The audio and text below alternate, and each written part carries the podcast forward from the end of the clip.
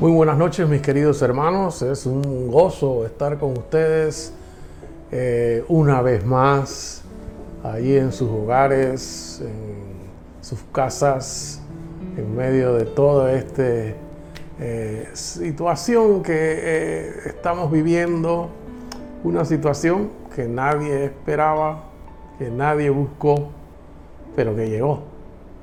Y que estamos en medio de inmersos en esto en este momento. Y sobre todo, pues debemos andar con mucho cuidado, mucho cuidado, cuidando nuestra salud, nuestra salud física y nuestra salud espiritual. Ambas cosas tenemos que cuidarlas, ambas cosas tenemos que eh, mantenerlas en un nivel eh, bien saludable, muy saludable. Y es por eso que en esta noche quisiera eh, comentarles y compartir con ustedes algunos principios, algunos consejos que son importantes para mantener y permanecer eh, con una salud espiritual buena y, ¿por qué no?, poder tener una salud física también en medio de toda esta pandemia que hemos estado padeciendo. Este tiempo ha sido un tiempo difícil para algunos, para otros quizás ha sido un tiempo de acercarse más a Dios, para otros probablemente ha sido un tiempo en donde se ha separado un poco de Dios, donde se ha alejado un poco de Dios. Y para otros pues un tiempo de eh, crecimiento, de crecimiento espiritual. Es un tiempo en medio de esta pandemia en donde hemos aprendido muchas cosas y en donde podemos ver cómo la palabra del Señor se va cumpliendo paso a paso, momento a momento, y es algo que debemos ponerle mucha atención, mucha atención, porque no tengo ninguna duda otra vez de poder decirles a ustedes que la venida del Señor está cercana, está muy cerca, que la trompeta puede sonar en cualquier momento y que debemos permanecer firmes, firmes en Cristo Jesús. Qué bueno que podamos eh, poder compartir con ustedes algunas de estas, de estas situaciones. Sabemos que hay en el, en el, ambiente se mueven muchas cosas y, entre esas cosas pues hay muchas mentiras y hay muchas verdades también. Ustedes eh, y yo sabemos que, y si no lo sabe pues sépalo en esta hora, que nuestro adversario, el diablo, anda como león rugiente buscando a quien devorar. Y, eso no es una fábula, ni es algo que debemos tenerlo como, bueno, ese es un asunto ahí, un decir. El diablo nos quiere destruir, el diablo quiere destruir personas, familias, sociedades, las quiere destruir. Y las destruye con el arma más eficaz que tiene, que es la mentira. La mentira. Y el Señor, a su vez, está edificando su iglesia a través de las verdades de la palabra de Dios y la verdad que es Cristo Jesús. Qué bueno que podamos tener ese panorama bien claro y establecido para que podamos caminar eh, por un lado sin temor, pero por otro lado eh, siendo precavidos para mantenernos firmes en Cristo Jesús. Muchas de las cosas que vemos en el camino y que la gente eh, no les permite avanzar, sino que los pone en situaciones de un lado aquí, un pie aquí y otro pie acá, es precisamente, y eso se ha mencionado mucho en la iglesia, es la falta de una identidad en Cristo Jesús. Muchas veces no sabemos quiénes somos en Cristo Jesús. Muchos no sabemos por qué estamos aquí en esta tierra y muchos no sabemos por qué. Y cuando no sabemos y no tenemos esa identidad muy clara, pues entonces, ¿qué hacemos? Por un lado, hacemos lo que nos da la gana, pero por el otro lado, conociendo un poco y sabiendo algo de Dios, entonces le echamos la culpa a Dios, diciéndole por tu culpa yo no pude avanzar, por tu culpa yo no pude aprender, por tu culpa y por tu culpa. Y por ahí nos vamos echándole la culpa a alguien y el más alto que podemos echarle la culpa es a Dios. Entonces nos vamos por ese lado. Por eso hay una pregunta que es importante. ¿Por qué creó Dios al hombre? ¿Por qué lo creó? ¿Por qué, ¿Por qué estamos aquí?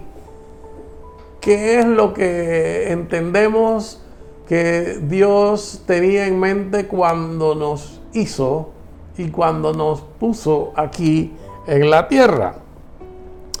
Dios no creó al hombre, mi querido hermano, porque él se sentía solo. De eso podemos estar seguros. Él no, lo no nos crió a nosotros porque él se sentía solo. De ninguna manera. Eh, mucho antes de crear los ángeles y mucho antes de crear de la creación, eh, eh, él disfrutaba de una bendita comunión, bendita comunión con su Hijo amado. Así que él tenía una comunión muy íntima, tenía una, una manera de estar excelente, él no necesitaba a más nadie para eso. Eh, eso lo describe muy bien el apóstol Juan, en el Evangelio de Juan, en el capítulo 17, cuando el Señor habla y dice, ahora pues, Padre, Escuche bien esta palabra. Ahora pues, Padre, glorifícame tú al lado tuyo con, con aquella gloria que tuve contigo antes de que el mundo fuese. Fíjense que el Señor eh, tiene bien claro y dice, aquella gloria que tuve contigo, aquella comunión, aquella estrecha relación que tenía contigo, Padre eh, yo quiero volver a tener eso antes de la fundación del mundo, antes de que todo fuera hecho. Ya Cristo tenía una relación muy íntima y una familiaridad excelente, una familia se estaba desarrollando y estaba eh, eh, formada allá en el cielo. De manera que esto Dios pues creó al hombre para que tuviera, para que pudiera tener también una bendita relación con Él y una íntima comunión con Él. Dios nos creó para eso, para adorarle. Nos creó para tener comunión con Él. Nos creó para que, así como el Hijo amado lo tenía, esto nosotros pudiéramos también tener esa relación.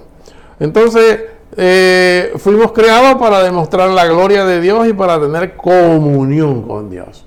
La gloria de Dios es demostrada y es presentada en cada uno de nosotros, en cada ser humano, en cada creación se muestra la gloria de Dios. Se muestra la gloria de Dios y pues el Señor quería mostrar su gloria a través de nosotros y que tuviéramos una íntima comunión con Él. Y cuando Dios hace al hombre, cuando Dios te crea a ti, me crea a mí, y en el inicio, la palabra del Señor nos, eh, nos muestra algunas responsabilidades que el Señor le da al hombre en medio de todo eso. Y una de esas responsabilidades era que el hombre debía asumir la dirección de toda la naturaleza. Asumir la dirección de toda la naturaleza. Génesis 1.26, el Señor dice entonces, dijo Dios. Miren, Dios comunicándose, Dios hablándole al hombre, Dios queriendo tener comunión. Y dice entonces, dijo Dios, hagamos al hombre a nuestra imagen, conforme a nuestra semejanza, y señoré en los peces del mar, en las aves de los cielos, en las bestias, en toda la tierra y en todo animal que se arrastra sobre la tierra. ¡Wow! Dios nos está entregando todo en, la mano. Eh, el hombre, entonces usted y yo debíamos asumir la dirección de toda la naturaleza. Lo habremos hecho. eh, eh, estaremos teniendo y dándole una dirección correcta a la naturaleza, a la creación de Dios que nos fue entregada en la mano. ¿Estaremos nosotros trabajando bien eso o estaremos haciendo otra cosa? Algunas cosas que vemos, algunas cosas que se muestran, algunas cosas que podemos apreciar, nos hace sentir y nos hace ver que la naturaleza que Dios creó, el hombre a quien Dios se la entregó, la ha estado destruyendo. Ha estado destruyendo la naturaleza, pero nos estamos destruyendo nosotros mismos. Estamos destruyendo la familia. Queremos cambiar muchas cosas que Dios estableció. Queremos cambiarlas porque a nosotros nos parece que es mejor como nosotros pensamos. Cuidado con eso. Cuidado con eso. Dios no nos creó a nosotros para eso precisamente, sino para que mostremos su gloria y para que tengamos comunión con Él. ¿Qué otra cosa? El hombre debía asumir la, de, la dirección de toda la naturaleza, pero el hombre debía de tener su sede en el jardín del Edén. Él le dio un lugar, él le dio un lugar. Y, y tenía que cuidar de ese jardín del Edén. Nuestro pastor estuvo hablando el domingo pasado, creo, acerca de los huertos y hablaba del jardín, el huerto del Edén y hablaba de Getsemaní. Pero Dios estableció que el hombre, cuando él lo crió, permaneciera allí y allí sería su desarrollo y todo lo que tenía que hacer. En el Edén tenía que cuidar ese lugar. Allí tenía que cuidarlo. Génesis 2.15, ¿qué dice? Génesis 2.15 nos dice, tomó pues Jehová, Dios, al hombre y lo puso en el huerto del Edén, para que lo labrara y lo guardase. Miren, Dios puso al hombre allí para que lo guardara y para que lo labrase. O sea, para que trabajara ese lugar y para que lo cuidara, lo guarde. Eso, eso es importante que nosotros entendamos. ¿Por qué, ¿Por qué estamos aquí? ¿Por qué estamos aquí? El hombre también eh, había de proveer nombre a todo ser viviente. Dios le dio otro trabajo a Adán. Y le dijo, le vas a poner nombre a toda bestia del campo. Aquí lo vemos en Génesis 2, Génesis 2, versículos 19 y 20.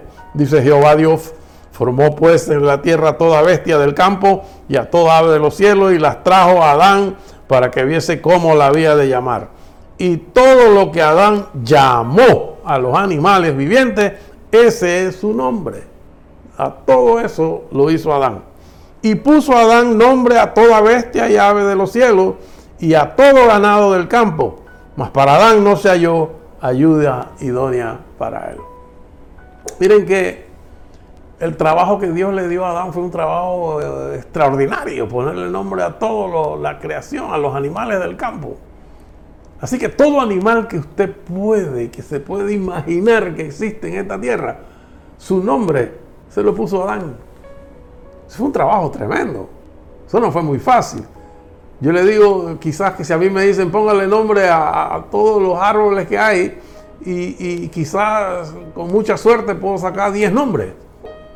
Y no podré sacar más nombres.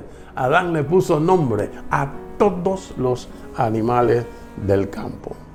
Entonces el hombre debía amar y proteger a su esposa, otro mandato que Dios le dio. Génesis 2.24. Génesis 2.24 dice, por tanto, dejará el hombre a su padre y a su madre, se unirá a su mujer y serán una sola carne. Allí establece Dios una relación entre el hombre y la mujer. Allí. Y dice que serían una sola carne. Establece el matrimonio. Cuando se unen, el matrimonio allí. Y queda bien definido y bien claro que el matrimonio es entre un hombre y una mujer. Un hombre y una mujer. Tema muy debatido en estos tiempos eh, en todas partes. Eh, porque alguien quiere cambiar las cosas. Pero también el hombre había de reproducirse y poblar la tierra con su especie. El hombre establece que es entre un hombre y una mujer el matrimonio, pero también dice en el, versículo 28 eh, del capítulo 1, eh, dice, y los bendijo Dios y les dijo, fructificad y multiplicad, llenad la tierra y sojuzgarla, enseñoread en los peces del mar, en las aves de los cielos y en todas las bestias que se mueven sobre la tierra. Miren ustedes, Dios le dijo, oiga, ustedes tienen que enseñorear la tierra, pero ustedes tienen que formar una relación muy íntima con su esposa, pero ustedes también deben eh, reproducirse y poblar la tierra con su especie. ¿Cuál es su especie? Hombre y mujer. no hay otra especie. Es hombre y mujer. Y el Señor dice, te tienes que reproducir de conformidad a tu especie. A tu especie. Hombre y mujer. El hombre también debía o tendría la facultad de disfrutar de todos los frutos de los diversos árboles. Dios puso que disfrutara la naturaleza. Capítulo 2, versículo 16 dice, y mandó Jehová Dios al hombre diciendo, de todo árbol del huerto podrás comer, mas del árbol de la ciencia del bien y del mal no comerás, porque el día que de él comieres, ciertamente morirás. Estableció límites. Le dijo, es, todo esto puedes hacer, esto no lo puedes hacer. Límites, límites. Qué importante es que nosotros entendamos que hay que poner límites en algunas cosas en nuestra vida. Límites. Que no solamente podemos dejarnos llevar por nuestros deseos. No nos debemos llevar por nuestra vista no nos debemos llevar por lo que opina otro. Debemos dejarnos llevar por lo que Dios dice. Por lo que Dios dice. Y Dios dijo, ¿qué cosa dijo? Dios dice, puedes comer de este árbol, pero de este otro árbol no comerás, porque el día que de él comes, hasta ahí llegó la cosa. ¿Ah? Hasta ahí vas a llegar. Bueno, el hombre ha querido, ha traspasado todos esos límites. Se le prohibió al hombre entonces tomar del fruto de la ciencia del bien y el mal. Qué cosa más tremenda. Bueno, ¿qué ocurrió después? Después vino algo trágico. Algo trágico ocurrió en medio del Edén. Allí, Génesis 3.1, que dice, pero la serpiente era astuta más que todos los animales del campo que Jehová Dios había hecho, la cual dijo a la mujer, con que Dios ha dicho no comáis de todo árbol del huerto? Allí está el enemigo, allí está el enemigo. ¿Y el enemigo qué fue lo que hizo? El enemigo llegó, se llegó y le implantó a la mujer allí un chip de duda. Un chip de duda, porque le dice, con que Dios os ha dicho. Como diciendo, ¿tú estás segura que Dios dijo eso? ¿Tú estás segura que Dios dijo eso? Y ese es, ese es el, chip que muchas veces tenemos puesto. Muchas veces tenemos un, un chip puesto allí de duda. Nos ponen a dudar. Y el único que nos pone a dudar es nuestro enemigo, el diablo. Aquí vemos cómo se acercó Satanás a Eva. Y comienza por allí, por la duda. Y Dios, eh, y cómo, ustedes ven que con esa duda, ella comienza, pasa a comenzar a negar la palabra de Dios.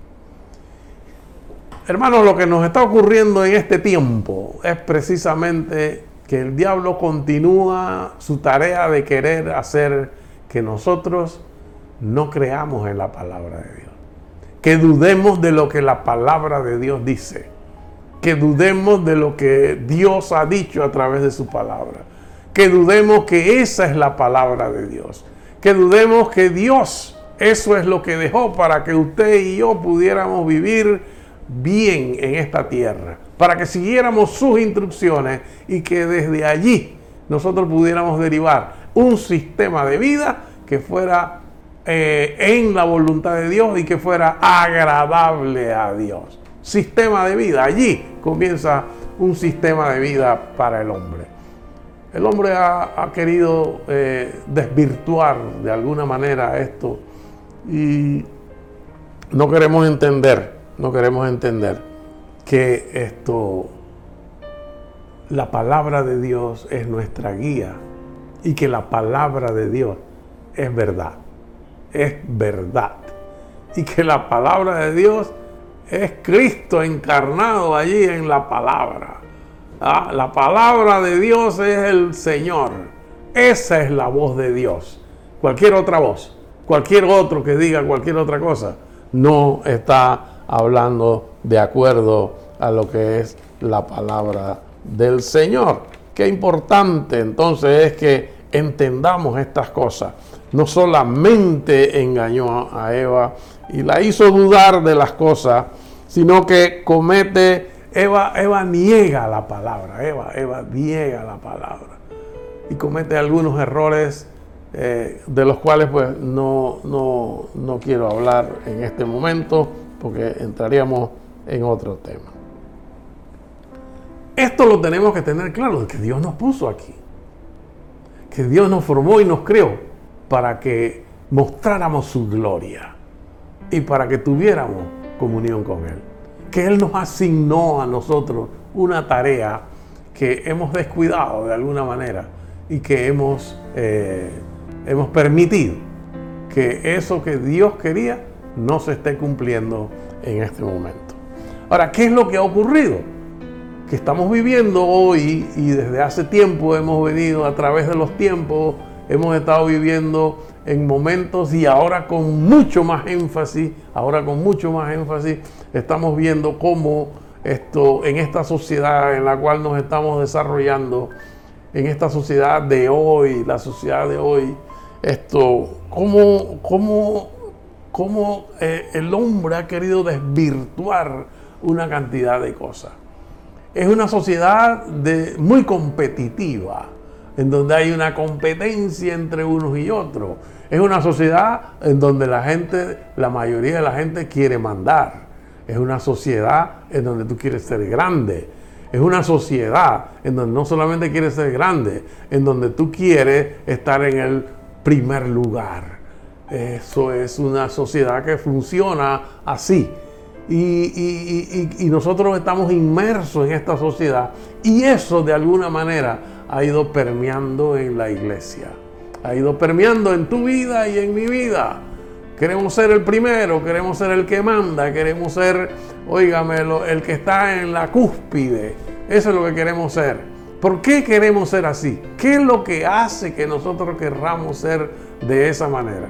Lo que hace que querramos ser de esa manera, simple y sencillamente es porque eso en el mundo, en el mundo eso nos hace poderosos, nos hace tener poder nos hace tener eh, eh, significancia, ser significativos, eh, ser importantes. E, eso es lo que hace en esas cosas y nos encanta eso, ser importante, ser significativo, ser, ser, ser el primero. Y, y por qué no también, porque eso nos trae algunos beneficios.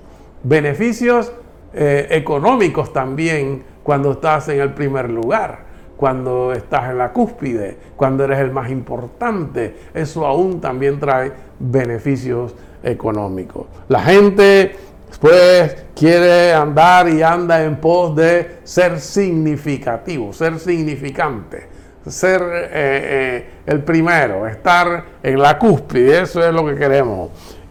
Ah, y queremos impactar de alguna manera a los demás. Pero queremos impactar no porque eso le va a dar gloria a Cristo Jesús, sino porque eso nos va a dar gloria a nosotros. Ahí está el asunto. Por eso en este tiempo de pandemia, en este tiempo que estamos viviendo y en los que vendrán, porque vienen tiempos peligrosos y tiempos malos, tenemos que aprender, tenemos que aprender que nosotros no somos realmente eh, que, nuestra, nuestro caminar no sea para impactar a gente por causa de nosotros, sino que si tenemos que impactar, que sea para darle gloria a Cristo Jesús. Porque para eso fuimos creados, para gloria de su nombre, para mostrar su gloria. Entonces tenemos que tener muchísimo cuidado. No tenemos que ser significativos o importantes para las personas. No, no, no, no, no. Eh, eh, esto es algo que el apóstol Pablo lo pone en un sentido muy directo, muy directo y significativo. Pablo dice en Primera de Corintios capítulo 3, versículo 1 dice, "De manera que yo, hermano, no pude hablaros como a espirituales, sino como a carnales por como a niños en Cristo." Pero fíjense, había una, una pugna ahí, yo soy de Pablo, yo soy de Apolo, yo soy del otro, yo no sé qué. Esa era una pugna que estaba y Pablo llega en ese momento. Y Pablo dice en el versículo 5, ¿qué pues es Pablo? ¿Y qué es Apolo? Servidores por medio de los cuales habéis creído. Y eso según lo que a cada uno le concedió el Señor. Eso es todo. Ninguno es más Ninguno es más importante, ninguno es más grande, ninguno. Simple y sencillamente, ¿qué es lo que somos? Somos, oiga, servidores por medio de los del cual el Señor ha hecho algo a favor de ustedes. Eso somos tú y yo. Eso es usted, mi querido hermano. Usted es un servidor de Cristo un servidor, un, vaso de barro a través del cual Dios, Dios, a través de usted y a través de mí, hace algo a favor de otra gente. Eso es todo. No somos más que eso, absolutamente. Porque el Señor, eh, dice el apóstol Pablo, yo planté, Apolo regó, pero el crecimiento lo da Dios. El crecimiento verdadero lo da Dios. Él es el que lo da. Yo no hago crecer a nadie. Usted no hace crecer a nadie. De acuerdo a los dones que Dios nos ha dado. Y Dios ha repartido dones a todos los hombres. De acuerdo a los dones que Dios nos ha dado y en el momento adecuado, Dios nos usa. Dios nos usa. Pero el crecimiento realmente lo da el Señor. Nadie hace crecer a otro. Así que dice en el versículo 7, así que ni el que planta es algo, ni el que riega, sino Dios que da el crecimiento. Es decir, Él es el que tiene el gran valor. Yo no tengo ningún valor. Yo siembro, el otro riega. Pero el Señor es el que nos da el crecimiento. Algo, así que ni el que planta es algo, ni el que riega, sino Dios que da el crecimiento. De manera que no podemos, de ninguna manera, no podemos eh, nosotros, y eso, eso se dice muchísimo, apréndaselo usted también. Muchos son los que encuentran su identidad en seguir a personas, a seguir a líderes. Seguir a líderes o pertenecer a cierta organización, en vez de encontrar en Cristo su identidad y ser parte de la familia de Dios. Yo creo que a las autoridades hay que obedecer las autoridades. Hay que obedecer las autoridades. Y nosotros tenemos autoridades, tenemos pastores, tenemos directivos en las organizaciones, pero cuidado, Cuidado con que usted comienza a endiosar a pastores y a líderes. Recuerde que somos solamente instrumentos de Dios. No somos otra cosa, servidores de Dios. Y que de acuerdo al don que Dios nos ha dado, Él nos, utiliza para ayudar a otros, para hablarles a otros, para llevar el mensaje de la palabra. Eso es todo. Pero ni el que siembra es algo, ni el que riega es algo. El que tiene el gran valor es Dios, porque es el que nos da el crecimiento. También tenemos que tener cuidado. Entonces, tengamos cuidado de no poner nuestros ojos en personas. Seamos amigables, claro que sí. Amemos a los hermanos, claro que sí. Amemos a nuestros pastores, claro que sí. Amémoslos. Pues no los endioses. No los endioses. No los lleve más allá de donde usted, usted puede llevarlo. Porque es Dios quien hace un trabajo, tanto en usted como en los pastores y como en otra gente. Cuide a sus pastores, eso sí, cuídelos, cuídelos. Tenga cuidado de ellos. Pero no los endiose, no los endiose.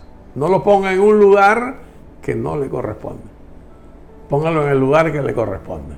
Él es mi pastor, yo lo voy a seguir, yo voy a, obedecer, siempre y cuando, siempre y cuando Él eh, me, me instruya y me lleve por el camino de la verdad. Ahora, tampoco nos, nos, eh, nos confiemos, nos confiemos de nuestro esfuerzo propio. No creamos en nuestro, en nuestro propio esfuerzo. Eh, debemos considerar que lo que Dios hace y Dios quiere hacer en este mundo y en esta tierra, lo hace a través de la iglesia y la iglesia somos cada uno de nosotros. No perdamos de vista que, eh, eh, que Dios, el Espíritu Santo habita en nosotros, que es el Espíritu Santo quien guía nuestras vidas y que es a través de nosotros y a través del Espíritu Santo que Dios hace una obra en esta tierra. Nos utiliza, pero es a través del Espíritu Santo. No por nuestro propio esfuerzo. No porque somos la gran cosa. No porque sé mucho. No. No porque soy eh, un gran profesional. No, tampoco. Tampoco. Es porque es Dios utilizándonos de acuerdo al don que Él nos ha puesto y en el momento que Él lo ha considerado. Y no puede ser por esfuerzo propio. Eh, cuando lo hacemos por esfuerzo propio, eh, al final quedamos en nada, en nada. Y no es por nuestra capacidad tampoco, no es por nuestras capacidades. No es por nuestras cosas. Eh, hay la tendencia a pensar que podemos realizar el reino de Dios y hacer algo por cuenta propia. A veces no es que lo pensamos, a veces lo hacemos, a veces que nos creemos dioses. A veces nos creemos dioses. Y no somos realmente guiados por el Espíritu Santo, sino que somos guiados por nuestros pensamientos, por nuestro corazón, por nuestros propios deseos. Por nuestros propios deseos. Dice Juan 15, versículo 5, dice, separados de mí, nada podéis hacer. Separados de mí, nada podéis hacer. Dice también el apóstol San Pablo en Primera de Corintios capítulo 3, versículo 21, dice, así que ninguno se gloríe en los hombres, porque todo es vuestro. Sea Pablo, sea Apolos, sea Cefas, sea el mundo, sea la vida, sea la muerte, sea lo presente, sea lo porvenir todo es vuestro. Y vosotros de Cristo. Y Cristo de Dios. Ahí está la cosa. Tenemos que tener cuidado, no en nuestras capacidades. Dios nos ha dado dones, Dios nos ha dado capacidades, claro que sí. Pero las capacidades que Dios nos ha dado es para que mostremos su gloria, su gloria. Entonces, lo importante en todo esto, todo lo que Dios nos ha dado, todo lo que Dios nos ha dado, desde el jardín del Edén venimos viendo eso. Dios nos lo entregó todo en nuestras manos. El apóstol Pablo dice, todo es vuestro y vosotros sois de Cristo y Cristo es de Dios. Ahí está la, la cadena, ahí está perfecta. Dios, Cristo y nosotros trabajamos para Él, servimos para Él, mostramos su gloria y no la nuestra. Para esto, ¿qué es lo más importante? Entonces, lo más importante es que eh, cómo manejamos las cosas. capítulo 4 de 1 Corintios. Dice, así pues ténganos los hombres por servidores de Cristo y administradores de los misterios de Dios. Bueno, eh, ahí Pablo define cómo nos deben tener los hombres como servidores de Cristo. No hay otra cosa. Servidores. Servidores. Hay muchos títulos. El mejor título es servidor. Yo soy siervo. Yo soy un servidor de Cristo. Y como servidor de Cristo, esto debo administrar eh, eh, eh, los, los misterios de Dios como servidor de Cristo y administradores de los misterios de Dios. Y dice, ahora bien, se requiere de los administradores que cada uno sea hallado fiel. Tenemos que ser fiel en administrar lo que Dios ha puesto en nuestras manos. Dios ha puesto en tus manos muchas cosas, querido hermano. Dios ha puesto una familia en tu vida. Dios ha puesto un padre, una madre. Dios ha puesto hijos. Dios ha puesto propiedades en tu mano. Dios ha puesto un don en tu vida. Uno o muchos dones, talentos, capacidades. Dios los ha puesto en tu mano. ¿Cómo lo estamos manejando? ¿Cómo estamos manejando eso? Dice que debemos ser fieles administradores como administradores de las cosas de Dios, debemos ser fieles. Fieles. Allí. Permanecer allí siempre. Entonces, Dios ha distribuido en medio de nosotros dones, inteligencia, talento. Y tenemos que estar claros que somos, seremos juzgados solamente conforme al uso que le hayamos hecho a lo que Dios ha puesto en nuestras manos. ¿Qué uso le digo? Él nos ha confiado eso. ¿Qué hemos hecho? ¿Qué hemos hecho con nuestra familia? ¿Qué hemos hecho con, con, con lo que Dios nos ha dado? Las propiedades que Dios nos ha dado. ¿Qué hemos hecho? ¿Cómo hemos administrado eso? Porque nada de eso es nuestro. Todo le pertenece a Dios. Dios nos los ha dado para que nosotros lo administremos. Por eso es que el Señor, en el, Evangelio de Mateo, el capítulo 5, que dice, vosotros sois la luz del mundo. La luz y la sal de la tierra. Eso es lo que somos. O sea, luz porque tenemos que alumbrar en este mundo. ¿Está usted alumbrando? ¿Está usted dando glorias a Dios? O sea, con su vida, no de boca sino su vida da gloria a Dios. La forma como usted administra lo que Dios ha puesto en su mano da gloria a Dios. Esas son preguntas que tenemos que hacernos para permanecer firmes. Hoy, hoy y mañana. En tiempos difíciles y en tiempos peligrosos tenemos que permanecer firmes. La sal eh, preserva. La sal da sabor. Da sabor. Una comida sin sal, óigame, no es muy agradable. Y la tierra y la humanidad entera está necesitando sal del cielo. ¿Y quién puede proporcionar sal del cielo? Usted y yo que hemos probado la sal y que Dios ha puesto sal en nosotros. Dice, vosotros sois la sal de la tierra. Somos la sal de la tierra. Somos los que le debemos dar el sabor a esta tierra. Pero hay otros que le están dando sabor. Hay otras cosas que le están dando sabor. Es más, hay otras cosas que me están dando a mí y a usted sabor. Y eso no es Dios necesariamente. Y la luz, ¿qué pasa con la luz? La luz, la luz alumbra. La luz se disipa o la luz eh, disipa la oscuridad. Donde no hay luz hay oscuridad. Pero esa luz que es usted y que soy yo, Dios la puso en este mundo para que alumbráramos y disipáramos la oscuridad. ¿Cuánta oscuridad hay en su barrio, en su vecindario?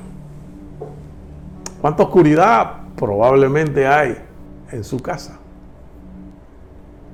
¿Cuánta oscuridad hay en su escuela? ¿Cuánta oscuridad hay en el lugar que usted trabaja? ¿Cuánta oscuridad? ¿Está usted alumbrando? ¿Está usted siendo sal? ¿Está usted mostrando la gloria de Dios en el lugar donde usted está? ¿O usted le da pena o usted todavía se oculta para que la gente no vea que usted es un creyente en Cristo Jesús? Entonces nosotros hemos sido elegidos y estamos terminando. Hemos sido escogidos para qué? Hemos sido para, puestos para dar fruto. Fruto, fruto abundante, fruto abundante. El Evangelio de Juan, capítulo 15, allí Juan 15 nos, nos, los declara con, con, con mucha facilidad y claridad. Juan 15, versículo 16. ¿Qué dice Juan 15, 16? Dice, no me elegiste vosotros a mí, sino que yo os elegí a vosotros y he puesto para que vayáis y llevéis fruto y vuestro fruto permanezca para que todo lo que pidieres al Padre en mi nombre, Él os lo dé. Esto os mando, que os améis unos a otros. Él nos escogió, Él te escogió a ti y me escogió a mí. Y nos escogió para que llevemos fruto, y mucho fruto, fruto abundante. Y no solamente para que llevemos fruto, sino para que nos amemos unos a otros. ¿Qué es lo que quiere Dios entonces? Que llevemos fruto. Que, seamos servidores. ¿Y qué significa permanecer en Él? Permanecer en Él significa llevar fruto, dar fruto. Permanecer es obedecer lo que Dios nos ha dado para hacer. Permanecer, permanecer.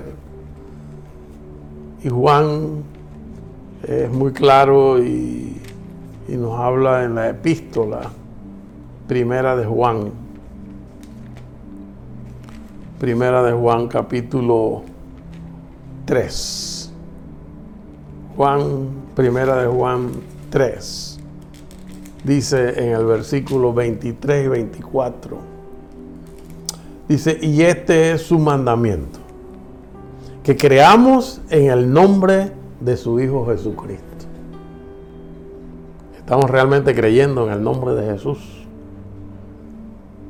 Que creamos en el nombre de Jesucristo, de su Hijo Jesucristo. Y nos, nos amemos unos a otros como los ha mandado. Y dice el versículo 24, y el que guarda sus mandamientos permanece en Dios y Dios en él. Y en esto sabemos que Él permanece en nosotros por el Espíritu que nos ha dado. El Espíritu que nos ha dado. La gente, la gente se da cuenta. La gente se da cuenta cuando el Espíritu de Dios está en usted. Eso no lo dude. Guardemos sus mandamientos, eso es importante. Guardemos sus mandamientos. Y si guardamos sus mandamientos, bueno, entonces nosotros andaremos en la verdad. Permaneceremos y llevaremos mucho fruto. ¿Qué quiere Dios de usted? ¿Qué quiere Dios de mí? Que llevemos fruto que permanezcamos, que perseveremos, que obedezcamos y que nos amemos unos a otros.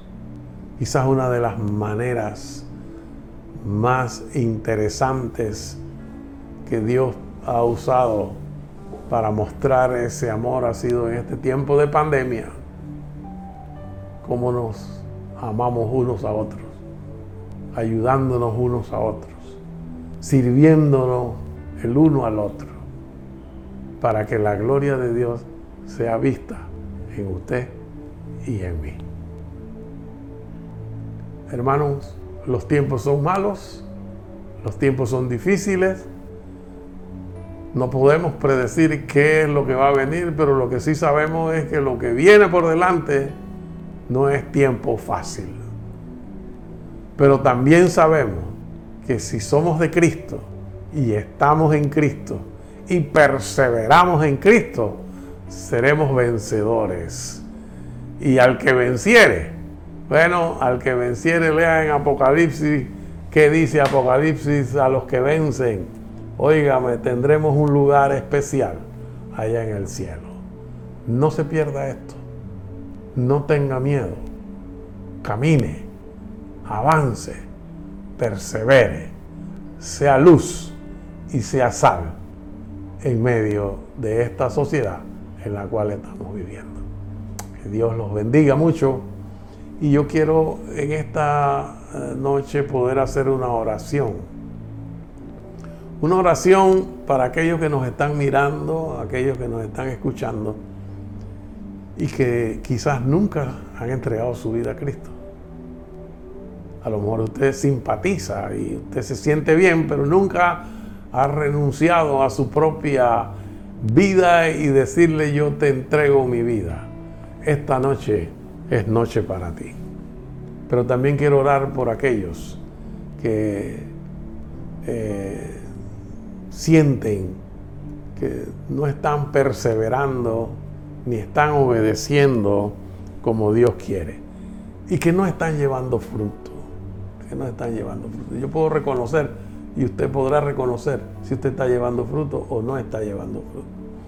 Pues yo quiero decirle que de hoy en adelante usted puede decidir comenzar a llevar fruto. No se quede ahí, salga de allí, salga de allí y comience a producir para que la gloria de Dios sea manifestada. Padre, te damos muchas gracias por este tiempo y por tu palabra. Señor, mira a estos que en esta noche dicen, yo quiero entregar mi vida a Cristo. Si usted quiere entregar su vida a Cristo, repítalo diciendo, te entrego mi vida, Señor. Perdona mis pecados. Señor, que esos que han hecho esto, tú los bendigas de una manera poderosa. Y aquellos que en este momento sienten que no están dando fruto, que no están perseverando, que no están obedeciendo como debía ser, Señor, toca sus corazones para que ellos cambien su manera de vivir. Para que ellos de hoy en adelante sean gente que lleven fruto y mucho fruto, permanezcan en ti, Señor, y obedezcan tus mandamientos. En el nombre de Jesús. Amén y amén. Gracias, gracias Señor. Gracias Padre mío. Amén. Dios le bendiga mis hermanos y que pasen un buen fin de semana.